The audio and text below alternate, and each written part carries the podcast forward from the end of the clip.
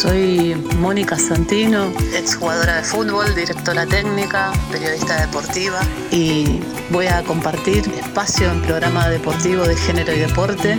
Y feliz porque vamos a cambiar eh, la pelota por la palabra, feliz por comunicar. Y porque aprendí con muchas compañeras a pararnos en la cancha como en la vida. Y a entender la vida de manera colectiva. Y la radio es una expresión colectiva de palabra que nos pasamos entre compañeras, compañeros, compañeres para pensar, para hacer preguntas, para mirar críticamente la vida, el deporte.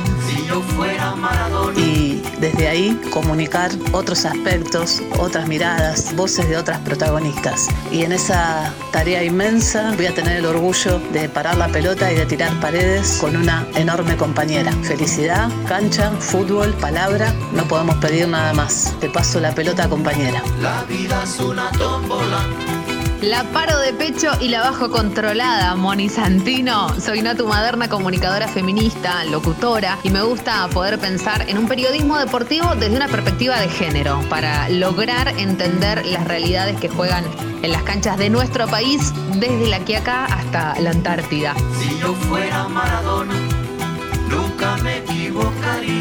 Creo en contar y preguntar desde la diversidad con la convicción de sentir al deporte como un articulador social y generador primordial de valores en las personas que lo practican. Nos abrieron los micrófonos del Instituto Patria y a cancha llena sabemos que nos paramos también en la radio como en la vida géneros, disidencias, diversidades, provincias, realidades, historias, entrevistas, preguntas, dudas, certezas, convicciones, valores, charlas, reflexiones y siempre tirando paredes, siempre desde la resistencia, siempre con y entre compañeros, porque la lucha puede ser una sola, pero el proceso debe ser colectivo. Abrimos la cancha y a jugar.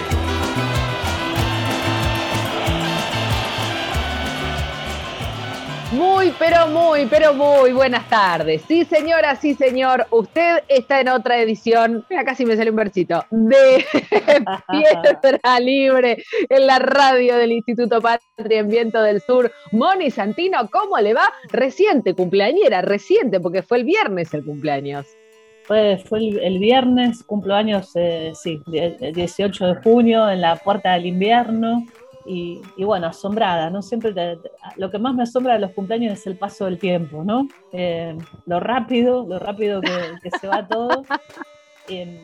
y, celebrando, porque creo que lo más importante es celebrar vida, mucho, mucho más en este contexto, ¿no? Así que feliz, eh, consciente de algunos privilegios que tengo y pensando cómo, cómo damos vuelta eh, esta etapa, ¿no? Cuando, cuando este tiempo pase, cuando este tiempo sea nada más que un recuerdo y esperando haber aprendido un montón de este tiempo tan difícil. ¿Cómo, Mamita querida. ¿Cómo te va en, este domingo?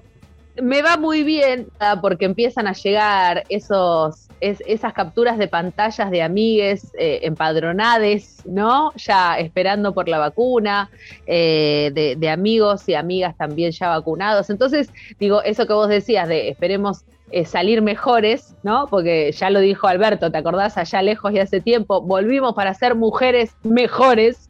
Bueno, ojalá salgamos mujeres y mejores, o mejores mujeres también, de, de esta pandemia y ojalá podamos eh, empezar a abrazarnos otra vez, ¿no? Eh, y me parece que esa es la luz al final del túnel. Y hoy es un día muy particular, Santino, es el Día del Padre. Yo, la verdad, eh, no sé qué opina usted al respecto de, de, estos días, ¿no? Como del Día de la Madre, el Día del Padre, si amerita o no. Pero hoy tenemos un programa yo creo que le va a hacer justicia. Me parece que va por ahí un poco, ¿no? Le va a hacer justicia con la efeméride, si se quiere. Eh, tenemos una invitada muy particular, muy especial. Ojalá que, la disfruten tanto como nosotros y, como nosotras, porque estamos muy contentas de, que se haya hecho un ratito para pasar por, Piedra Libre, ¿no, Moni? Así es, cruce de paternidad, militancia, eh, Maradona Estamos nomás que a 48 horas que se cumplan 35 años del gol del siglo, lo, que va a ser un, festejo o una conmemoración muy particular. ¿No? ¿Dónde vas a estar? a las 4 y 10 de la tarde del martes, del martes 22 de junio. Viste que hay una convocatoria. Viste que hay una convocatoria este, para salir a gritar y colgar banderas y demás. Eh, yo pienso estar en mi casa, en la terraza, por lo menos a los gritos como loca. Es más, el plan es eh, poner obviamente el gol eh, en algún parlante, viste, y que después digan, ¿qué le pasa a esa loca? Bueno, no importa, no importa. Va de la mano con lo que decías, Moni, celebrar, lo que sea. Celebrar y gritar militancia, gritar transformación, gritar política porque este compañero era, era todo eso y porque hoy en esta conmemoración del Día del Padre, que no sabemos muy bien qué es, pero todas, todos, todos nos acordamos de nuestros viejos, bueno, por este camino vamos cruzando palabra, memoria, pelota, juego, con una enorme compañera. ¿Vamos a escucharla? De eso se trata, venga.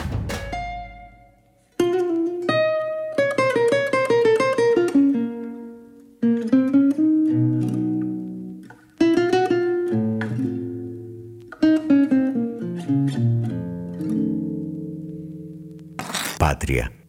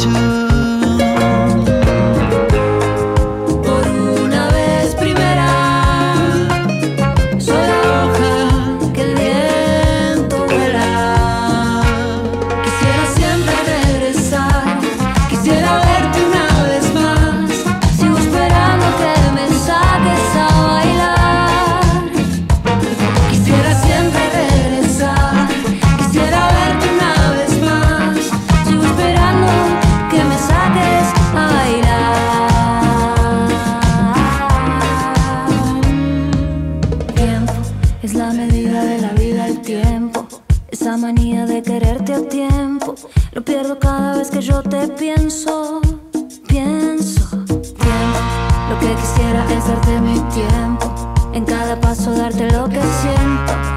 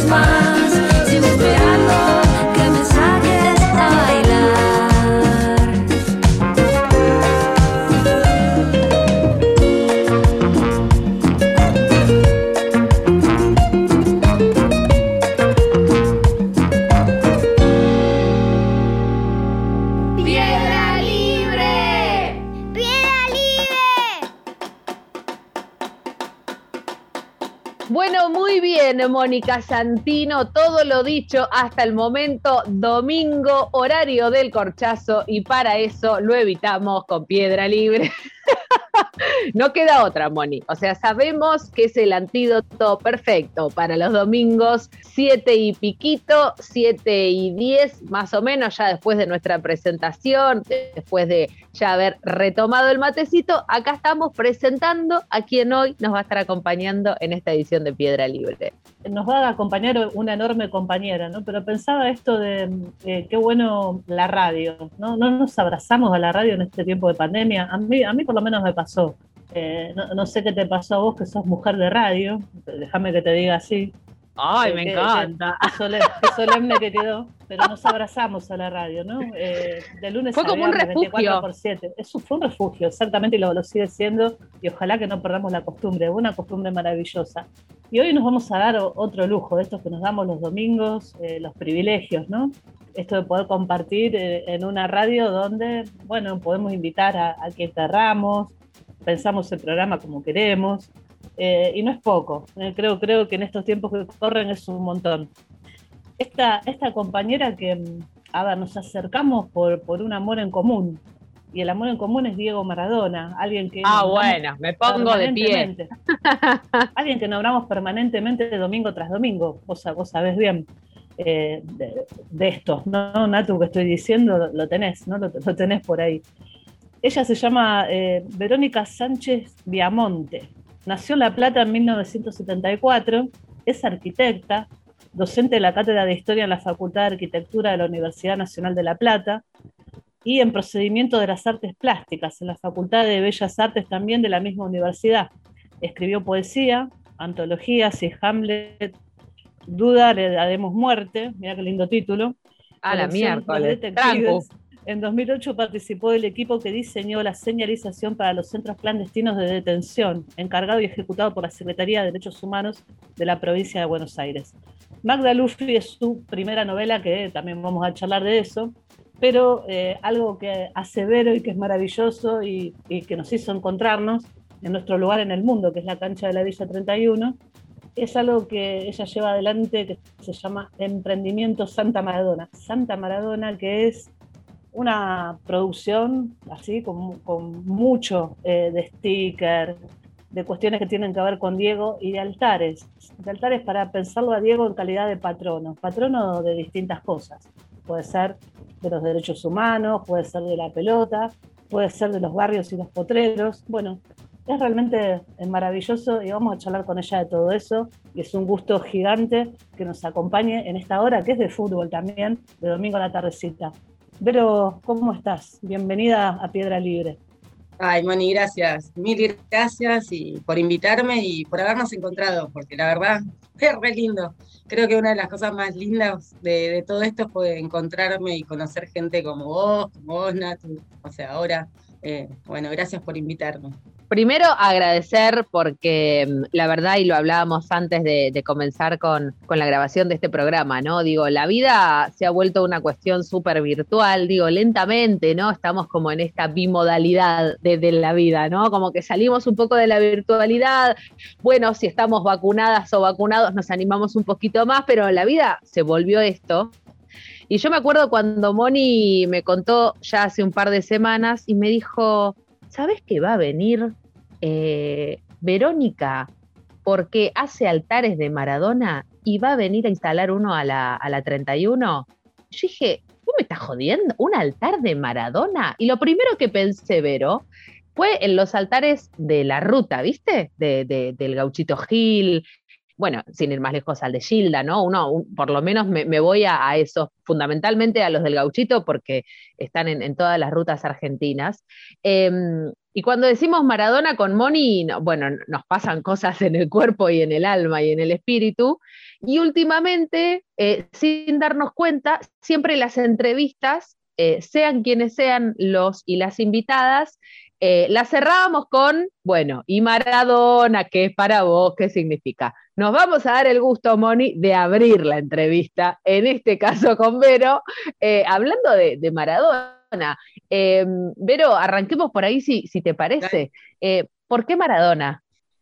mira, en realidad está muy relacionado con mi vida personal. Yo soy hija de desaparecidos y mi papá era uno de los mejores jugadores de rugby de la ciudad de La Plata. Este, eh, de hecho, yo en mi casa no se hablaba mucho de mi viejo ni de mi mamá, los dos están desaparecidos, yo me crié con mis abuelos maternos y, yo no me preguntaba tampoco mucho porque eh, suponía doloroso eso para mis abuelos, entonces era algo, y lo primero, con lo primero que me vinculé de mi papá fue en el club La Plata, yo, toda mi familia era de La Plata Rugby, y yo iba de chica, pateaba la pelota, jugaba al Seven, estaba ahí con, quería ser varón para jugar al rugby, en esa época no se podía.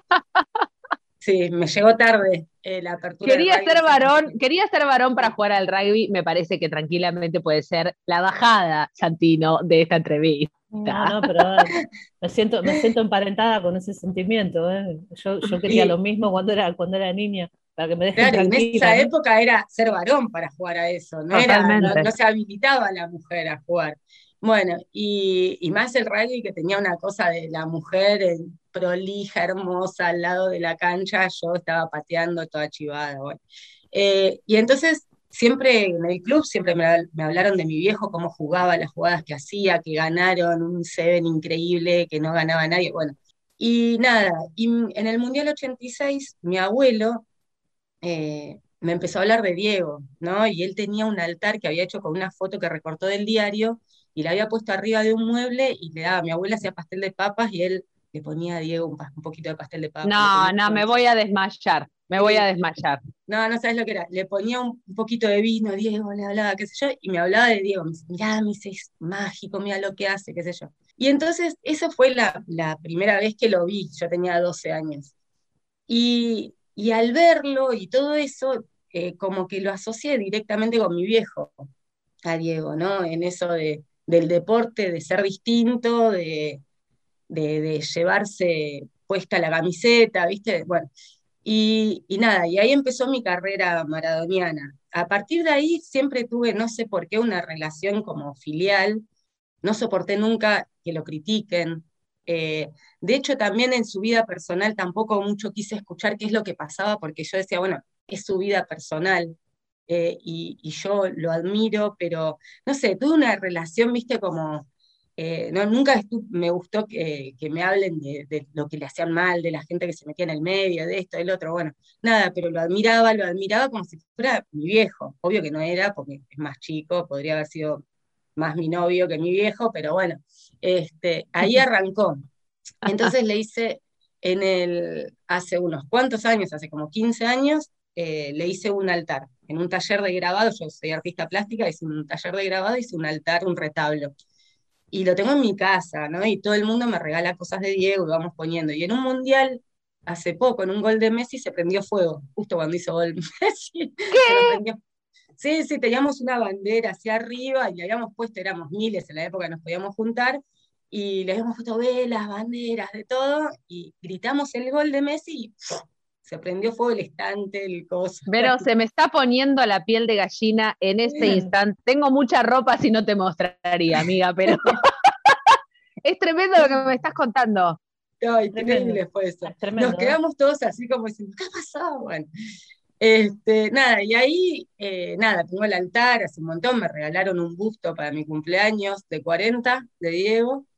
Y después cuando murió, siempre me, además de esta relación que tuve con él de chica, digamos, a medida que pasaron los años, yo empecé a militar en hijos, en derechos humanos, y Diego que cada vez se iba, eh, lo escuchaba, porque del 86 hasta acá, tampoco en el 86 había tanta prensa como para escucharlo tanto como últimamente, pero eh, haberse ido a jugar al Napoli con lo que significaba, abrazar la causa de las abuelas, de las madres. Fui a la marcha cuando eh, la, la contracumbre, cuando vino Chávez. Bueno, yo estaba ahí en Mar del Plata cuando se vino la oleada que Diego caía en el tren.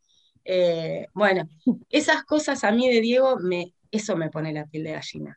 O sea, esa empatía con el otro, con el pueblo, eh, con toda la gente, eso a mí me, eriza la piel. Eh, y ahí también volví a hacer otra asociación con mi viejo. Mi viejo era militante del campo popular y, entonces es como decir, bueno, este también es deportista y también tiene una cosa con, tiene una militancia, porque yo creo que lo de Diego era una militancia desde, desde otro lado, ¿no? Pero una militancia popular. Eh, y eso a mí me, me saco el sombrero y es algo que me hace llorar hasta hoy en día. Eh, un tipo que, digamos, que llegó a ser lo que fue, el número uno, lo más grande, ¿no? Donde en general las personas que llegan a esos lugares tienen el ego allá arriba y son ellos y se sientan así de brazos cruzados y que el resto se las arregle. Él entregó su ser para dárselo a la gente. Eso leía yo un libro que me compré hace poco, eh, que se los recomiendo, eh, Todo Diego es político. Que Leído. ¿Lo Leído, claro que sí, con toda la, edición de, de Síncope, sí, exacto, hermosa. Bueno, es, viste cuando decís, al final alguien le pone palabras teóricas a lo que yo siento desde hace un Aparte mujeres, Vero, aparte mujeres, ¿no? Son, son 10 ensayos de mujeres mm. politólogas, sociólogas, psicólogas, em, eh, y todo está hermosamente editado. Eh, el libro, podemos, eh, ya lo dejaba, hacer producción en vivo. Bueno, podemos hacer, Moni, pensar de, entrevistar a Bárbara, que fue la, encargada, la, recopiladora de, todos estos textos. Sí, bueno, y mm, no sé qué iba a decir a raíz de eso. Este, no, que le hice algo, que, le pusieron palabras a, tu emoción en, todo, eso. Entonces, ahí, viste, Diego pasó a ser cada vez más mío y de nosotros, ¿no? Porque uno dice mío y en realidad es todo nuestro, eh, Diego. Eh, bueno, y mm, nada, y cuando murió, eh, bueno, vino a jugar acá a La Plata, yo soy de La Plata, soy de gimnasia, hice todo lo posible para conocerlo y no pude, pero bueno, iba a ser así, no lo iba a conocer nunca. este, y cuando murió, yo me quedé mal, pero como sin reaccionar. Y eh, dos días después fue el cumpleaños de una de mis hijas y el papá de mis otros hijos, bueno, familias ensambladas, me dice, ¿por qué no haces un altar enfrente de casa? Tengo una rambla, ¿no? ¿Por qué no haces un altar como el del gauchito Gil acá enfrente de casa? Porque yo tenía el altar en... Ay, sí, tendría que hacerlo, porque yo estaba con que necesitaba de decirle cosas. De alguna manera, claro. Es como que viste, no, no podía dejarlo que se vaya sin devolver algo, ¿me entendés? Sin decirle gracias, sin decir, no sé, acá estoy para, para siempre con vos. Y, ahí nació la idea, le digo, bueno, sí, pero no voy a hacer uno, vamos a hacer 10 altares, que el 10 es el, y vamos a ponerlos por toda la plata. Y ahí empecé a juntar gente que le gustaba Maradona, una, mi vecina que es carpintera, que es feminista, que bueno, le enganché, bueno, y así otra amiga que es periodista, otro no sé qué, y empezamos ahí a, cranearlo, ¿no? Nos juntamos un día, éramos un montón, hicimos los 10 primeros altares y, nos fuimos a ponerlos, no lo puse acá enfrente de mi casa el primero, lo puse mucho después. Y, ¿Dónde pusiste el primero, Vero? En el hogar del padre Cajade que es el padre Cajade y la gente que está trabajando en el hogar del padre Cajade siempre tuvo una, eh, también una lucha muy grande con los pibes de la calle, eh, digamos, eh, el compromiso de ellos con los pibes y, con la sociedad entera es increíble lo que hacen. Entonces me parecía que estaba bueno que el patrono de los pibes, que es uno de los patronos, que está Diego de Chico, ¿no? que armé esos patronos como que cada uno reflejaba un aspecto diferente de Diego, ¿no? Eh, y el patrón de los pibes es el que nos hace mirar hacia el futuro, el que nos hace mirar para adelante, sin olvidarnos quiénes somos, de dónde venimos, pero con alegría y pensar eh, en construir un futuro mejor para nosotros, bueno, y en las ilusiones, en el juego. Entonces dije, ese patrón lo tengo que poner en el hogar de los pibes. Y hablamos, escribieron una carta hermosa, los nenes temblando, así, que muchos no sabían ni siquiera quién era Diego, o sea, les tenías que explicar. Los más grandes tenían tatuado a Diego en la pantorrilla, me acuerdo, una tenía un barrilete por Diego. Eh, y me parecía que, en esos lugares, ¿no? Eh, donde para la gente es tan difícil, o eh, el día a día y la pelean siempre, en esos lugares era como que queríamos hacer un mojón, decir, bueno, acá Dios siempre pensó en esta gente y, bueno, queríamos que esté en ese, en ese sitio. Ese fue el primero. El segundo fue en un potrero acá cerca, que también hacen ollas populares, tienen una vinculación increíble con el barrio. Eh, bueno, y así, qué sé yo, otros nos dijeron, bueno, gimnasia, estudiantes, sí, va a llegar algún momento, pero eh, digamos, los clubes de barrio me parece son los que la reman en dulce de leche, los que todos los días pasa algo con la gente del barrio y, están y, escuchan y contienen y bueno, eso. Bueno, hoy, hoy domingo, Día del Padre, justamente, ¿no? estamos hablando de alguna manera, alguna línea con la paternidad, ¿no? ¿Y qué nos pasa a las mujeres con eso? Eh, creo que desde ese punto de vista pensarlo a Maradona también es interesante. Eh, yo pertenezco a una generación casi contemporánea de Diego, si hubiera sido varón y hubiera llegado a primera, quizás hubiera jugado alguna vez con Maradona en, alguna instancia. Ay, esa analogía, Santino, me derrite el corazón. Viste que hace unos días eh, todo el mundo dijo, bueno, se retiró el último jugador contemporáneo o, de la era Maradona, que fue el Loco Abreu, ¿no? Exactamente. Eh, y pensaba que generacionalmente, bueno, yo tengo la, edad, estoy cumpliendo la edad de Pedro Troglio, digo, capaz, viste, si me hubiera ido bien, no sé. ¿Quién te dice, Santino? Eh, compañera en el Mundial 90, viste, bueno, son, esos sueños de... Esos sueños de... Sueños de gol. Claro, pero todo esto que dice Vero, eh, que, qué grosso que es y qué difícil de explicar. Veíamos el, homenaje que le hacen en el arranque de la Copa América en Brasil. Mm. Entonces, digamos, ya no es solo un jugador de fútbol, es, mucho más que eso. Y viendo esta semana lo que fue el programa Relatoras y demás, que también le podemos dedicar un, capítulo, el de la televisión pública, eh, digamos, uno de los momentos más lindos televisivos del programa es esta compañera que recuerda haberse cruzado con Maradona en Maradona ayudándola, una piba que hacía taekwondo, ¿no? O artes marciales. Yo te voy a ayudar, le dijo, ¿no? Diego le dice, ¿qué necesitas? La piba quería, quería viajar y lo conoce en un club de barrio y lo conoce a través del negro Enrique, ¿no? También, otro, otro. monstruo, otro monstruo de, esta cuestión de la, de la, empatía, de la empatía con otros. ¿Sabes que en la cancha de la Villa 31 tenemos un altar de, un altar de Vero? y es una cancha donde pasa un montón de gente, no estamos nosotras solas, hay torneos de varones los sábados y los domingos, es una de las canchas principales del barrio y cuando Vero lo trajo, que el, día que lo pusimos fue todo, eh, digamos... ¿Pueden contar ese momento? Muy, muy mechado con lo que es este, la villa y cómo nos manejamos nosotras y cómo van apareciendo cosas. Ahora, ahora lo vamos a contar, pero el altar está ahí, este, perfecto, Vero, nadie, nadie intentó llevárselo nadie eh, está ahí, está ahí y observo a muchos varones que antes de entrar a la cancha lo miran. Lo miran y se quedan así, viste, como si fuera un instante de, bueno, como una iglesia, viste, cuando vas a, pedir, no sé, que te acompañe, la bendición, un poco de suerte, lo que sea. Lo miran, los varones, digamos, no, no, solo, no solo nosotras.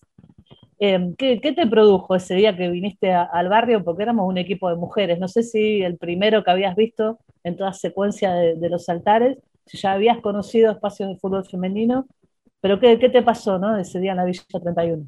No, más allá de conocerlas a ustedes, y eh, a mí me, impactó mucho la villa, nunca había ido y soy arquitecta y estudio sobre el urbanismo y todo eso, y es un lugar que me fascina.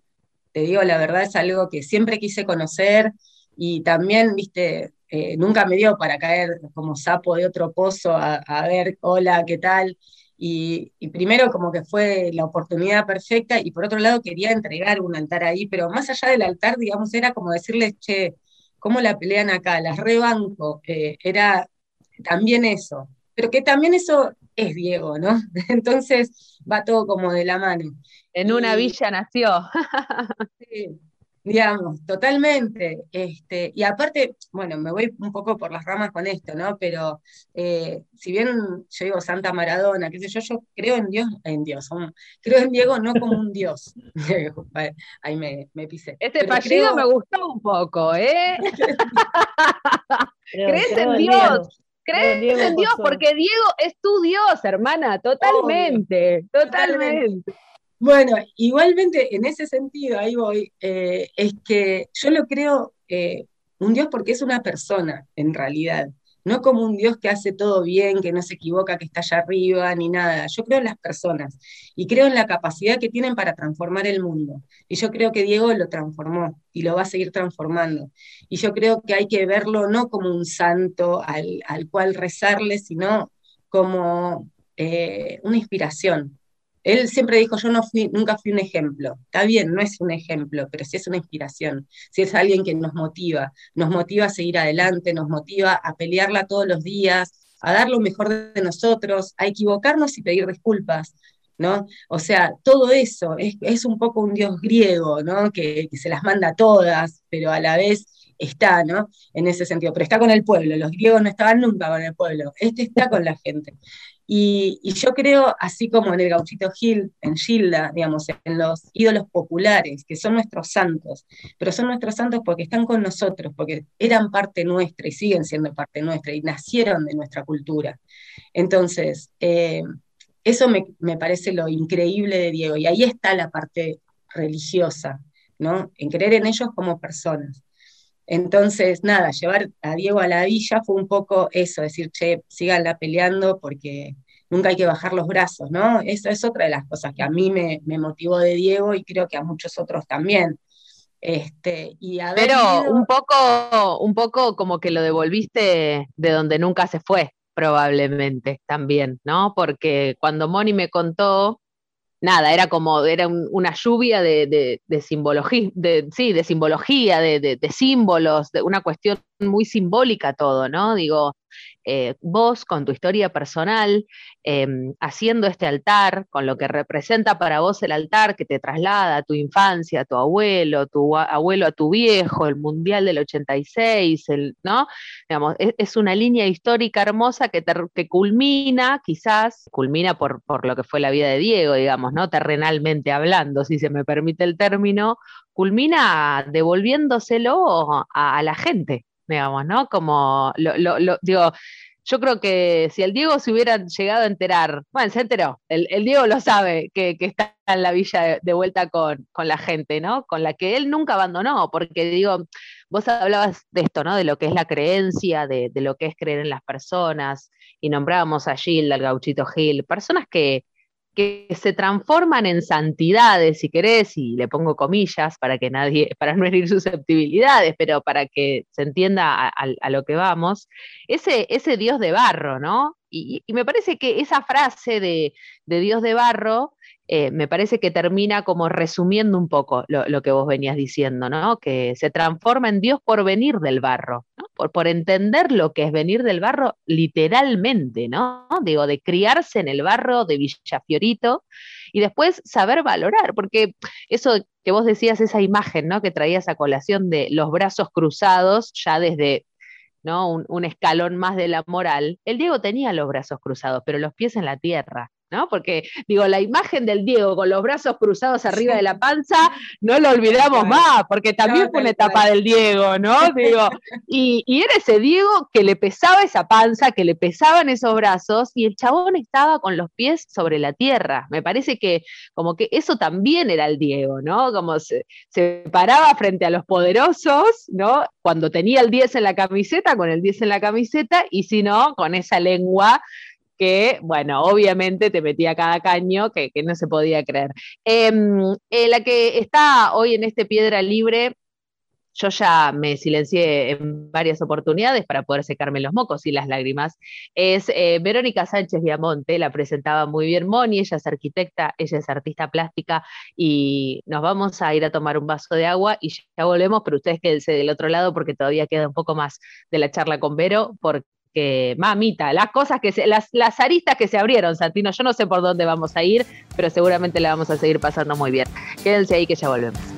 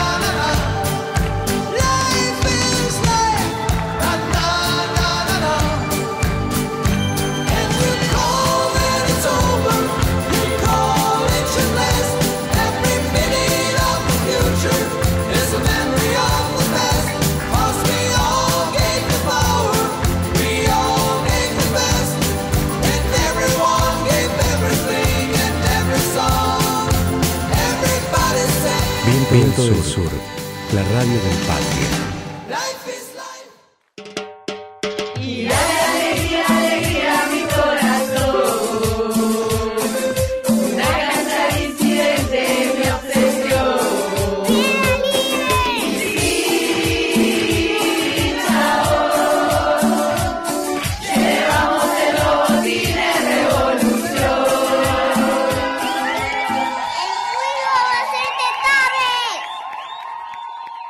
Seguimos en Viento del Sur, la radio del Instituto Patria. Esto es Piedra Libre y un programa, eh, bueno, como todos los domingos, ¿no? Que se las trae, pero acá compartiendo palabra con Verónica, eh, que hace altares, que ama a Maradona, que es arquitecta, que es militante, una compañera que es cantidad de cosas.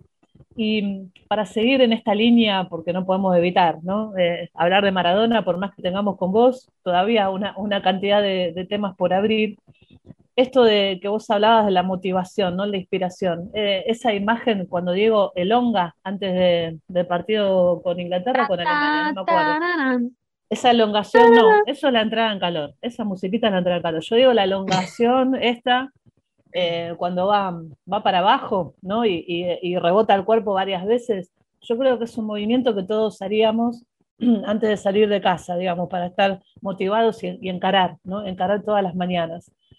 Em, cuando vos llevas estos altares, que nos contaste lo que pasa con la gente y, demás, ¿sentís que de alguna manera es una militancia también por una forma de ver el mundo, por una forma de ver la vida, que es un poco esta síntesis que estamos contando de Diego? ¿Te pasa eso también? ¿Lo sentís como un acto militante?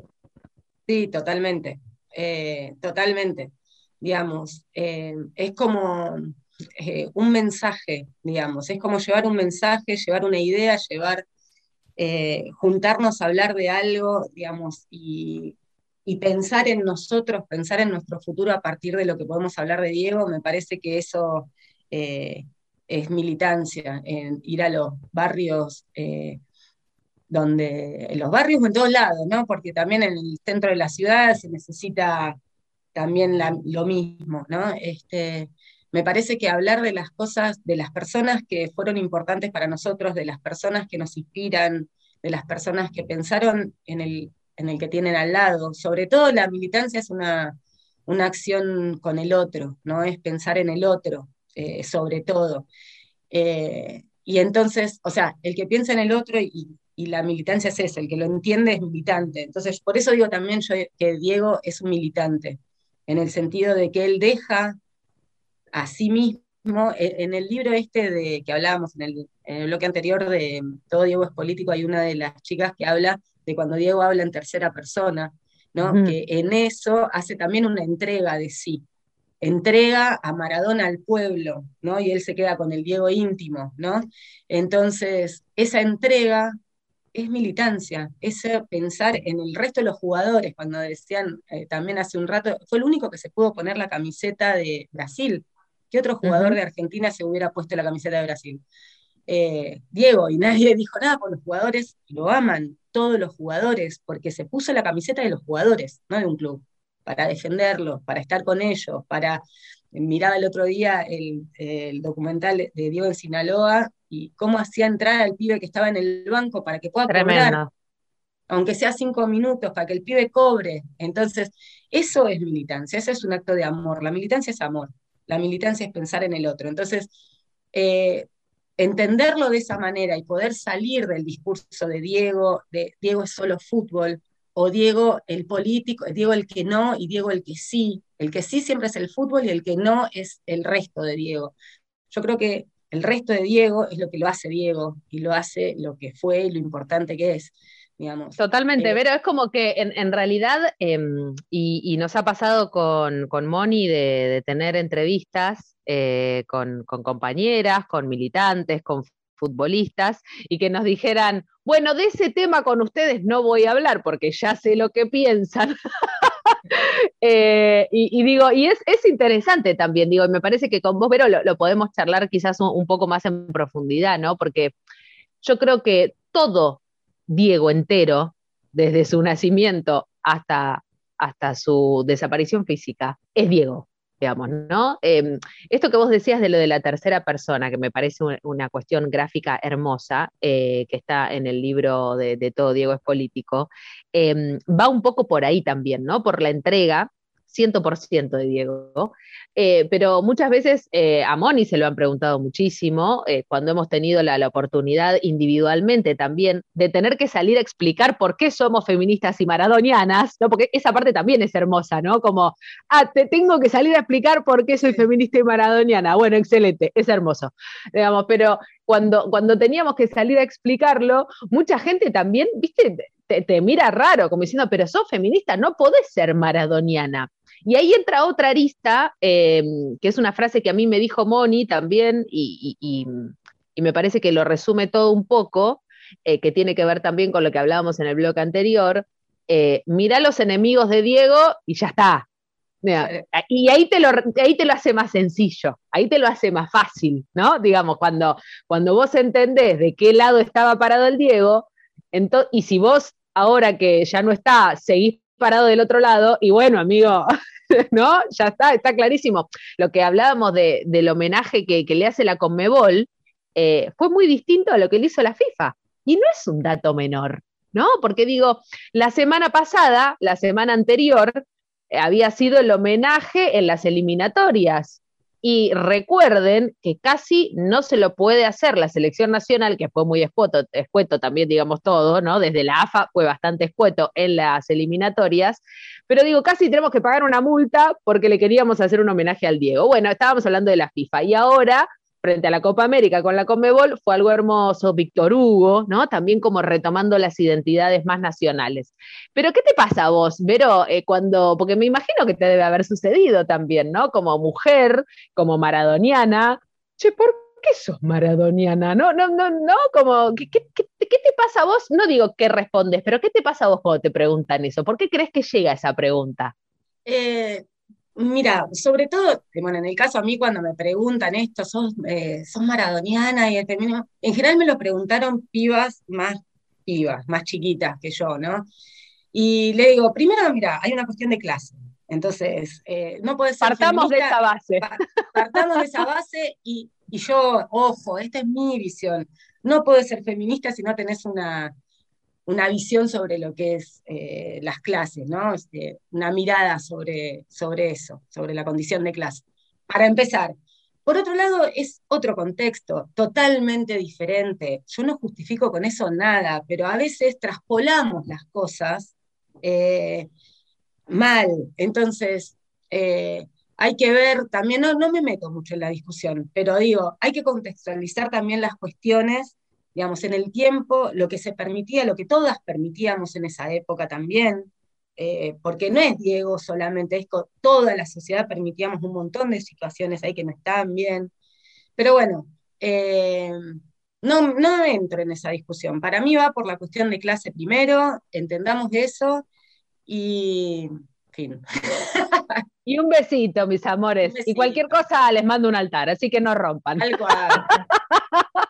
y Diego es mi papá, no voy a criticarlo nunca, o sea. Eh, ¿Sabes qué? Eso, una cortita. Eh, le pedís más al Diego que a tu propio viejo, ¿no? Eso como, déjate de joder, ni a tu viejo le pedís tanto, ¿viste? No, tal cual. Tal cual. Es verdad. Ni a él, ni a nada. Ni a ellas mismas, ni a. Pero eh, también hay, hay, una novela, ¿no? Que es, es tu primera novela Em, ¿qué, intentaste armar con eso? ¿no? Pues escribir una novela no, es para nada sencillo, escribir no es sencillo y escribir es, maravilloso también. ¿Y, cuánto hay ahí de revisión personal y de la vida misma? ¿Por qué tiene el título que tiene? ¿O, de dónde sale el título? Magalufi, ¿no? Magdalufi. Magdalufi. Eh, ¿Y, qué, intentaste armar ahí? ¿Cuánto tiene que ver también tu, viejo, ¿no? y esa historia. Mira, eso eh, creo que como muchos hijos eh, necesitamos ponerle voz a nuestra historia, de alguna u otra manera. Eh, siendo periodistas, pintando un cuadro, haciendo música. yo lo hice, digamos, con instalaciones a través de la plástica y eso, pero en un momento necesité escribir y, y fue medio una, a una, soltar todo lo que, lo que me pasaba. El libro es muy particular, son como recuerdos. Y, los, y tiene fotos que son como, así viste como te vienen los recuerdos, que tenés una imagen. Flashes. que a veces es, a veces nada que ver, la inventaste vos. Eh, en todo ese registro me parece que es válido para la construcción de la memoria. Es mi historia y yo la reconstruyo como se me canta, o sea, con las partes que le inventé. me encanta. Claro. Y yo a mis papás no los tuve, entonces los invento.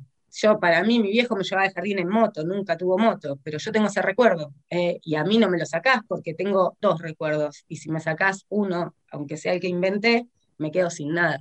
Entonces, es un poco eso eh, los pedazos, los fragmentos escritos son medio una foto, eh, son imágenes más que un, es un relato muy visual. Eh, y, quise como poner, nada, para que no se me vayan esos recuerdos también, porque yo, si bien, digamos, los, los hijos, las madres, las abuelas, trabajamos sobre la memoria, yo tengo una memoria muy frágil y y no me acuerdo nunca de nada. No sé si es algo, tendría que trabajarlo en terapia mucho. Este, entonces, entonces quise escribir esas cosas eh, y lo que sentía o lo que siento de esse recuerdo. Hice un taller un montón de años y bueno, y lo fui armando y ahí mi profe de taller me dijo, escribí, escribí una novela y no sé qué, yo no, no, ¿cómo voy a escribir una novela con esto? Sí, escribí. Bueno, diez años después la, la publiqué este, porque necesitaba escribir, para escribir otra cosa tenía que publicar eso.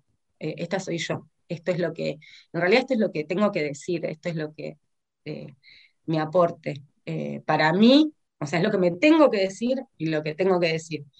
Y Magdalufi, el título tiene que ver por, con mi abuelo.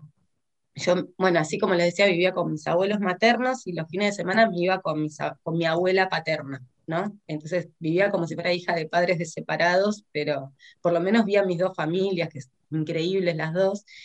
Y mi abuelo, eh, nada, no se hablaba mucho, porque tampoco ellos sabían qué iba a pasar, si mis viejos estaban vivos o no, vivir hasta la democracia sin saber si están muertos, si están vivos. Mis abuelos no lo sabían, entonces, ¿qué nos van a decir? Es como una incertidumbre. Hablaban en jeringoso entre ellos, eh, entonces, para nosotros escuchar el jeringoso hasta que le enganchamos y tuvieron que inventar otra cosa, pues ya le habíamos enganchado de cosas, eh, era como armar una ficción alrededor nuestra para cuidarnos, eh, ¿no? Para que no estemos bien. Y la historia de los indios Magdalufi es una historia que inventó mi abuelo, que dice que en Magdalena, acá cerca, estaban los Magdalufis y que la fábrica Nestlé había tomado las tierras de los Magdalufis, perdón, no sé qué, pero bueno, no importa, los queremos, todo bien, es una historia, es ficción. bueno, habían tomado las tierras que eran nuestras, y era el, había sido el cacique, y nosotros éramos las indiecitas rubias y teníamos que recuperar nuestras tierras en Magdalena. Y nos pintábamos con corcho, toda una, una historia. Bueno, y tiene que ver con eso, con cómo montaron ellos un escenario para sostenernos un escenario que ellos estaban atrás, mis abuelos hablo, ¿no? Sosteniendo el, telón, el, decorado, para, porque ellos se caían a pedazos y tenían que, sostenerlo, ¿no? Eso es un poco un homenaje a, mis abuelos que la verdad eh, me saco el sombrero por ellos, porque si bien una de mis abuelas fue madre de Plaza de Mayo y toda la lucha que tienen las madres y todo eso, bueno, todos la sabemos, pero las abuelas y los abuelos que se quedaron bancando la parada cuando nosotros llorábamos y no nos podían decir nada, y la verdad eh, eh, me saco el sombrero con todos ellos. Y bueno, y eso fue, ¿no? Una llorar atrás de la cortina sin decirle a mis abuelos por qué lloraba, porque yo tampoco quería lastimarlos, ¿no? Entonces, escribir en un vidrio empañado para que no quede el registro de lo que yo escribo, ¿no? Eh, y que por otro lado lo vea alguien en las estrellas. Yo pensaba que mis viejos estaban, yo vivía en un departamento en un piso 13 que se veía el puerto de la Plata, las luces ahí a lo lejos, y yo pensaba que estaban en el puerto, no sé, imaginaba, viste, en vez de que estén en una estrella, estaban en esa luz del puerto. Bueno, eh, esa es Magda Luffy, es mi tribu. La que está hablando es Verónica Sánchez Viamonte, de su primera novela que quizás, ojalá, Ahora le vamos a preguntar si tiene algo entre manos, pero mm, Vero, pienso también en, lo que decías vos, ¿no? De, que ellos no podían llorar en relación a, tus abuelos. Eh, ¿Vos te quedaste con tus abuelos maternos o con tus abuelos paternos? Maternos. Maternos. Em, porque digo, tus viejos fueron desaparecidos los dos, ¿no? Sí, los dos de Mar del Plata, en Mar del Plata. Eh, se fueron, ellos militaban en el PCML, Partido Comunista Marxista Leninista, y se fueron a Mar del Plata. Eh, después, cuando entré a hijos, me puse a investigar con otros hijos del PCML la historia del partido y parece que no se sabe bien si fueron huyendo de acá o porque había alguna cuestión en particular en Mar del Plata. Yo viví con ellos un, un año, allá yo tenía tres y mi hermana dos cuando desaparecen. Y hubo un operativo que se llamó Operativo Escoba que barrió con toda la agrupación de mis viejos allá en Mar del Plata. Mis viejos se la veían venir porque venían cayendo todas las casas y ahí mi mamá llama a mi abuela diciendo que nos vayan a buscar que ella estaba enferma, ¿no? Porque todo era en código, por teléfono, no había celulares, había pocas llamadas, era todo, y el estoy enferma es algo está pasando. Y mi abuela paterna nos va a buscar, Erenia, que es madre de Plaza de Mayo, nos fue a buscar a mi hermana y a mí a Mar del Plata, el día que en la ciudad de La Plata se estaba incendiando el Teatro Argentino. Eh, eso es como una fecha muy... Mi abuela dice, yo estaba yéndolas a buscar a ustedes y se prendía fuego el Teatro Argentino, era como una fecha, bueno, y nos trajo en micro, y esa es la, una de las anécdotas que cuenta en el libro, que tiene varias versiones porque yo no me acuerdo mucho de ese día, entonces lo inventé otras veces. Y, y bueno, y a la semana desaparecen mis viejos de ahí. Y después, bueno, terminaron me, dediqué a investigar qué había pasado con ellos. Eso fue hace, hace unos 10 años con los hijos y, bueno, y estuvieron en los vuelos de la muerte, así que al final estaban en las luces del río, como yo pensaba. Una construcción de recuerdos que tiene mucho que ver con la realidad, ¿no? Probablemente. Eh, em, eh, Vero, ¿vos tenés hijas? Tres. ¿Hijos? Tres hijos. Este, Emilia tiene 22, que la tuve a la misma edad que desapareció mi mamá, nota para mi psicóloga. Eh, y otros dos. Mamita, ¿cuántas notas están saliendo, Santino, para la psicóloga? Los psicólogos, ahí viene un hijo y ya sacan el cuaderno de tesis, una nueva tesis. Bueno. Y de manual soy. Y después mis otros dos hijos, los más chicos, son en la en la jerga de los hijos decimos que son nietos puros, pues son hijos de otro compañero de hijos que no tiene a los papás, entonces no tienen abuelos. O sea, ninguno de los cuatro abuelos tienen mis dos hijos más, chicos. Así que... Eh... Vero, ¿y cómo, cómo se traslada esa historia? Eh, y, lo pienso también pensando en, lo que fue Magda Luffy para vos, ¿no? Y, en ese contenido que después es lo que termina generando la forma de, ese libro, eh, ese hablar de, la memoria. Eh, ¿cómo, ¿Cómo se habla también desde la memoria y cómo se cuenta esa historia? A nuestros hijos, decís, en general. Claro. Y, y pobrecitos. ¿Qué querés que te diga? Pobrecito. O sea, la otra vez estaban, mi hija más grande está en nietes, ¿no? Se están juntando los nietos, eh, y nada, y la escuché sin que se dé cuenta de nada, de, uh, los mamos de nuestros viejos, que están podridos nuestros mamos.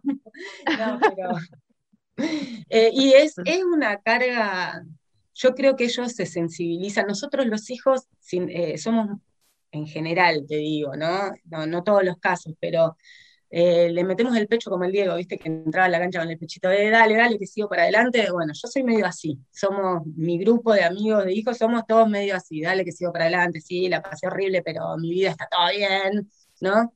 Y nuestros hijos eh, se sensibilizan y, se ponen a pensar en nuestra historia. Eso a mí, viste, me, a veces le digo, deja de pensar en nosotros, en la que pasamos, preocupate en vos y en lo que está por venir, ¿viste? Pero eh, yo creo que es duro para ellos también, eh, por, el amor que nos tienen hacia nosotros, ¿no? Más que por haber conocido a sus abuelos, ¿no? Como que la pérdida nuestra les, les duele. Pero bueno, se están organizando, les, están les queda todavía un, un rato para recorrer. Y por suerte hay otra apertura, podemos hablar de ellos, de nuestra historia familiar, de nuestra historia como país, de otra manera. O sea, eh, por ahí desde chiquitos ya lo saben, ¿no? Transitan otros dolores. Me acuerdo que ellos, eh, bueno, mis hijos tienen miedo a que la policía entre a casa, ¿no? Eh, tanto como cualquier otra cosa, es como que si a mis, a mis viejos o ellos piensan a mis abuelos se los llevó la policía o los militares de adentro de su casa, ¿quién me cuida? ¿No? Esas cosas que nosotros de chiquitos no las sabíamos, nosotros vivíamos con la incertidumbre, ¿no? Y esto nos enteramos después, ellos viven con otra historia, que eso puede ser posible, ¿viste? Explicarles que no, que no va a pasar es, es duro, pero bueno, ahí, con, igual con lucha, con alegría y con gente al lado, ¿no? Así se, sigue para adelante. Así es, no, no, no nos han vencido. ¿no? Em, hay nada, eh, cuando se vuelve a, traer todo esto con la memoria que cada una tiene, con la memoria colectiva que se va armando, eh, ese intento por arrasar con una generación que cuánta falta nos hace muchas veces en lo cotidiano y en cada batalla política que, que nos damos, también la certeza de que hubo muchos de nosotros después levantando esas banderas. Eh, y es, es, la misma batalla que tenemos hoy, ¿no? aquella que, que hacían nuestros viejos y, y, esa generación maravillosa.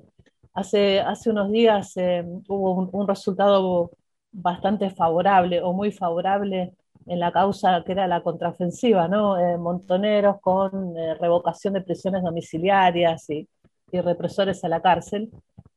Y me parece que eso es maravilloso. Eh, y es parte de las conquistas de este tiempo y, y, ese es nuestro camino, ese, ese que tenían aquellos y aquellas.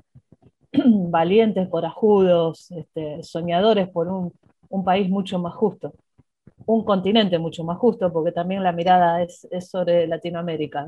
Así que nada, eh, tu, tu memoria, tu registro, tu militancia en los altares, Vero, es, es maravillosa, eh, compañera, y ahí, ahí estamos, ahí estamos en la, en la, pelea que cada, que cada una puede dar.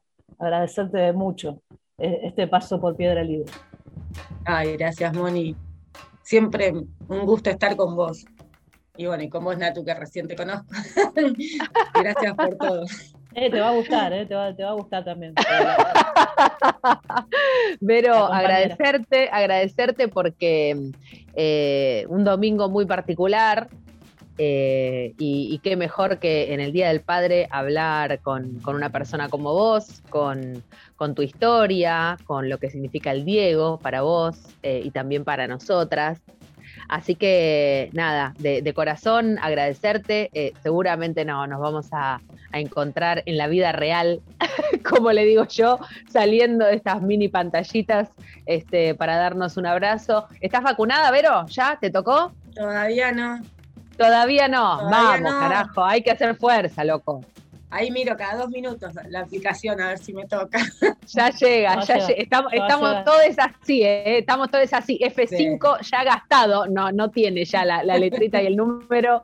Eh, Vero, muchísimas gracias de, corazón. Quiero cerrar solamente con algo. Eh, ¿Cómo hace la, gente que, estuvo escuchando y, que quiere leer tu, primera novela? ¿Dónde la pueden conseguir? Eh, mira, acá en La Plata la consiguen en Malicia, que son los que me editaron, M Editorial, en realidad y en Capital sé que está. Una vez pasé por calle Corrientes y entré en una librería. Una pregunta, ¿tienen Magdalufi? Y lo tenían. Ah, ah bien, bien. Soy la anti-escritora. Bueno, no soy escritora, lo escribí porque lo escribí. Eh, bueno, pero creo que, eh, no sé en qué librerías, pero en calle Corrientes hay un par de librerías que lo tienen. Y en internet Excelente. Excelente, excelente. Bueno, Moni, nos despedimos con Vero. ¿Qué te parece? Sí, yo creo que sí, yo creo que sí lo, lo, merece, ¿no? Lo, lo, amerita. Para terminar jugando, jugando juntas, ¿no? Nos tiramos unas paredes juntas que siempre nos gusta eso. Por suerte ya no, no hace falta que soñemos con ser varones, ¿no? Para, para jugar al rugby, para jugar al fútbol. Eh, ya digo, el paso de los años también y el derecho al juego y esta deconstrucción, ¿no? Por la que están atravesando también los deportes y nosotras mismas, porque eso también a, mí me gusta siempre decirlo, em, nosotras creíamos que teníamos que ser varones, indefectiblemente, para poder ocupar ciertos espacios eh, y cada vez entendemos lo, lo valioso que pueden llegar a ser esos espacios con nosotras ahí ocupándolos. Así que por más sueños de gol y de rugby, entonces con, las mujeres en las canchas. Vero, un abrazo grande. Moni, eh, te quiero mucho. Será hasta el próximo domingo. También, yo también. Patria. De flores